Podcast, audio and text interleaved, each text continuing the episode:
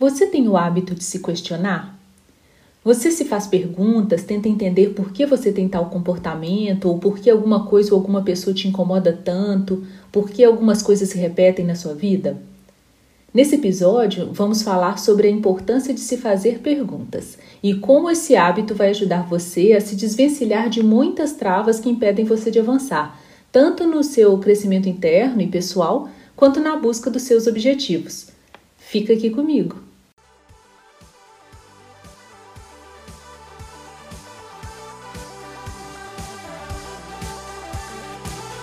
Olá, eu sou Luciana Pego, sua host no Impulse, o podcast criado para balançar as suas certezas, expandir a sua zona de conforto e inflamar você na direção dos seus sonhos mais ousados.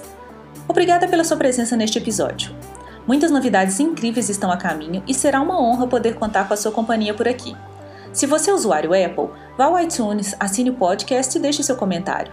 Além do iTunes, o Impulse também está disponível no Deezer, no Spotify e no Stitcher.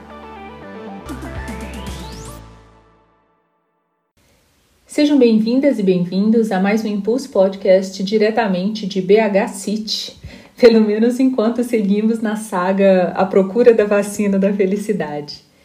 Espero que todos estejam bem, que estejam se cuidando, que estejam fazendo a sua parte para que esse pesadelo acabe logo, porque ninguém aguenta mais essa situação.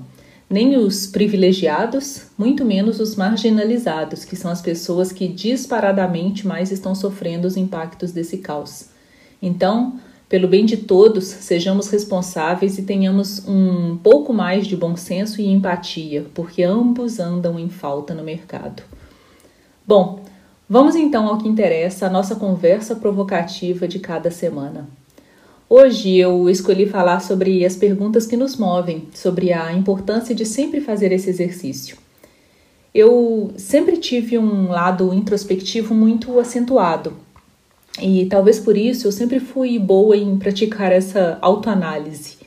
Até mesmo nas sessões de terapia eu tentava assumir as rédeas da situação fazendo as minhas próprias reflexões, porque isso é algo que eu sempre pratiquei. Esse questionar por que eu faço algumas coisas de um jeito, por que, que eu não consigo fazer outras, por que com algumas situações eu reajo de tal forma e o que fazer para mudar aqueles comportamentos que eu quero deixar de ter. Mas é, ao longo da minha experiência profissional e das conversas informais também, eu comecei a observar que isso não era algo é, tão comum na vida de boa parte das pessoas, porque muito pouca gente se permite esse espaço e esse tempo para poder refletir sobre si mesmo, para se conhecer, para entender seus padrões de comportamento. E isso começou a me preocupar, porque eu sei o quanto esse exercício é fundamental para o nosso crescimento. Tem uma série é, que eu sou muito fã, é, espero que vocês já tenham visto também, que é This Is Us, que conta a saga da família Pearson. É, essas semanas passadas eu estava revendo é, a série toda de novo, as primeiras quatro temporadas com a minha mãe, e, e esse ponto novamente me tocou muito do quanto o roteiro de This Is Us é perfeito nesses aspectos, de terem construído personagens super profundos e cheios de camadas em suas questões, mas que estão é, sempre tentando se entender e entender uns aos outros com muitas perguntas e muitas reflexões que nos levam também a reflexões sobre a nossa própria vida. É, e eles fazem isso de uma maneira muito sensível, que faz é, parecer simples lidar com tantas coisas pelas quais os personagens passam, quando são temas super difíceis é, e delicados. E talvez pelo fato de eu sempre fazer isso comigo mesma, eu acabo fazendo isso com as pessoas com quem eu me relaciono e com amigos próximos também. Eu estou sempre perguntando coisas sobre questões incômodas e profundas. Eu não sei se eles gostam muito, não mas é um vício profissional, essa coisa de querer provocar reflexões nas pessoas. Vocês já me conhecem, não foi por acaso que esse podcast nasceu. E sim, eu acredito plenamente que as perguntas que nos fazem são as que mais nos tiram da nossa zona de conforto. E mais ainda quando precisamos baixar as nossas defesas e nos colocarmos numa posição de vulnerabilidade para responder cada uma delas, porque essa é a pior parte. Mas eu também acredito muito no poder da autoanálise. Ainda que na psicoterapia, na psicanálise, nas terapias integrativas ou mesmo em processos de coaching sejamos confrontados com perguntas, é no silêncio que elas reverberam dentro da gente e as revelações do subconsciente podem vir à tona. Por isso, mesmo quando temos esse suporte, é importante a gente seguir se questionando. Agora imagina sem esse trabalho em paralelo. É aí que a gente mais precisa investir em introspecção. Se você ainda não entendeu como esse exercício pode te ajudar, deixa eu te dar alguns exemplos. Exemplo 1. Por que, que você repete alguns padrões nos seus relacionamentos?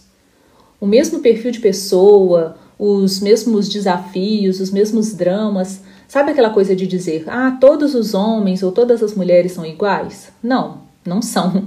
E o ponto em comum em todas essas histórias é você. Por que, que você busca esse perfil para sua vida?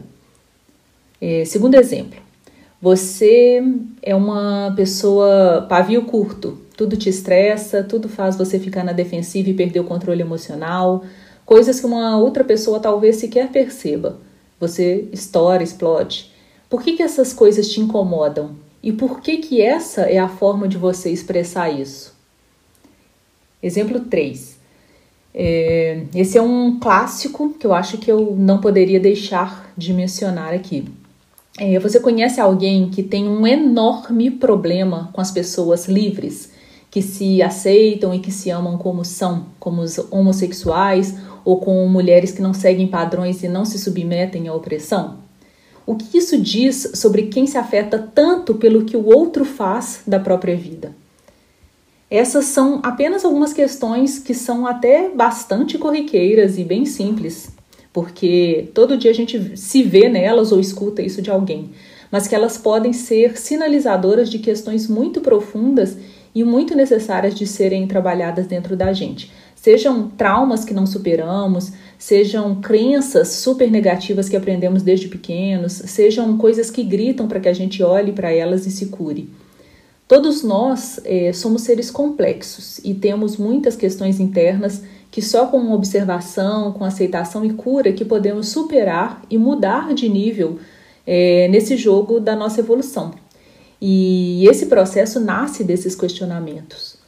Uma pessoa que, que está sempre tentando se conhecer nesse nível de profundidade, ela é uma pessoa mais leve, ela é, é uma pessoa que tem uma saúde mental mais equilibrada, mais saudável, ela inspira e encoraja outros a também se conhecerem mais. Ela hum, tem relacionamentos melhores, ela se mantém mais jovem e fisicamente mais saudável. Ela não projeta os seus fantasmas nos outros e se livra do fardo de ser a pessoa tóxica da relação.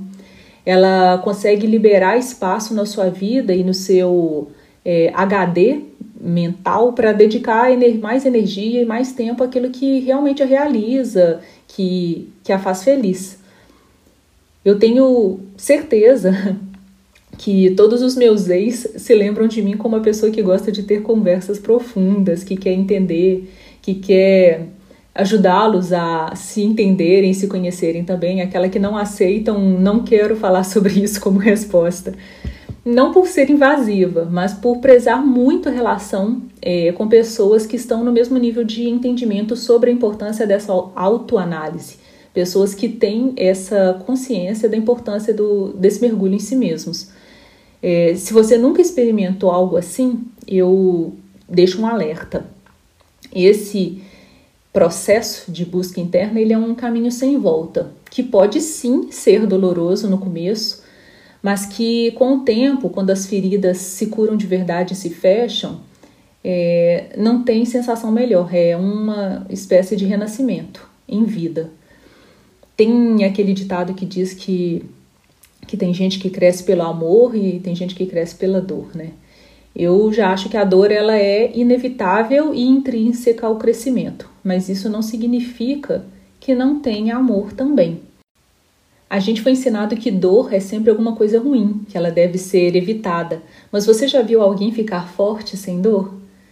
Quem faz treino físico de qualquer tipo sabe que isso não existe. Se for um atleta ou um dançarino profissional, então eles sim sabem o que é dor. Mas e o resultado disso? Se não fosse é, prazeroso olhar para o espelho e ver um corpo definido, ou então executar uma performance impossível no esporte ou na dança, ninguém treinava pesado ou suportaria as dores. Depois de um certo tempo fazendo treinos que exploram a nossa resistência, a gente fica mais forte e o fardo fica mais leve. É, por isso, você não deve se sentir é, assustado e desistir de explorar cada uma das suas dores, suas feridas e suas questões porque quando você olha para o monstro que te assusta e encara ele, ele já não parece tão assustador. Eu, eu não sou muito fã dos filmes de animação, não. Não, não assim, nada contra, mas não é uma coisa também que me estimula muito a assistir animação.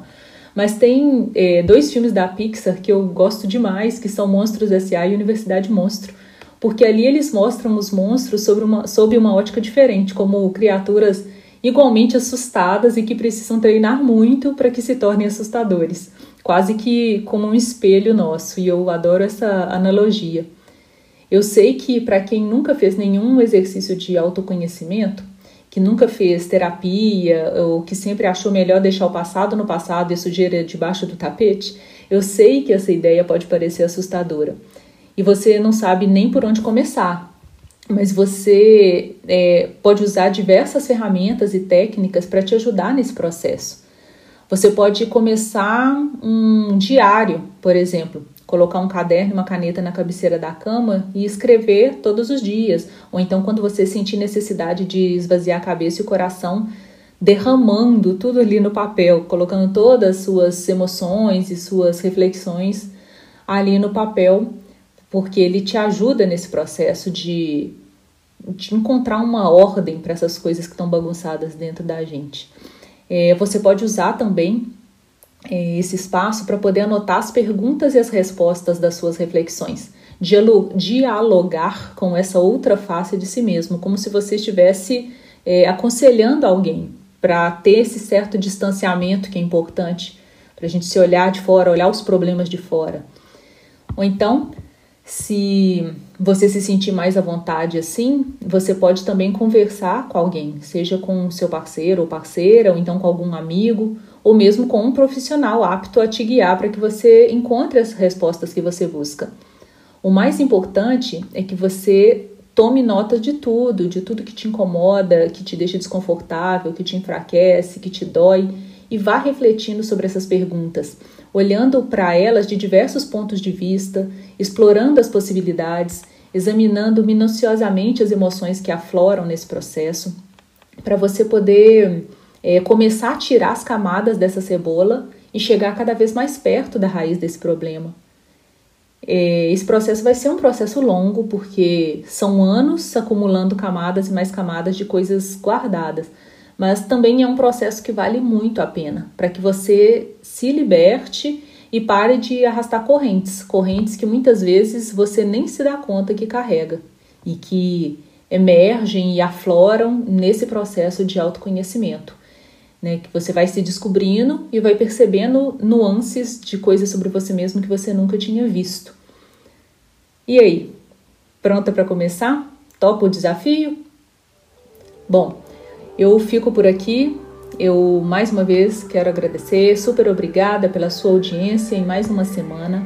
Se você curtiu o episódio, aproveita, já pega o link e compartilha nas suas redes e, e com aquela pessoa que você acha que pode é, né, tirar algum proveito, para quem pode ser útil, alguém que precisa escutar isso aqui.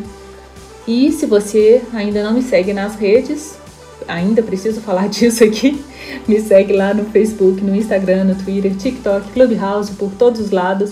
Meu perfil é sempre é, I'm Luciana Pego, né? IM de I IM Luciana Pego.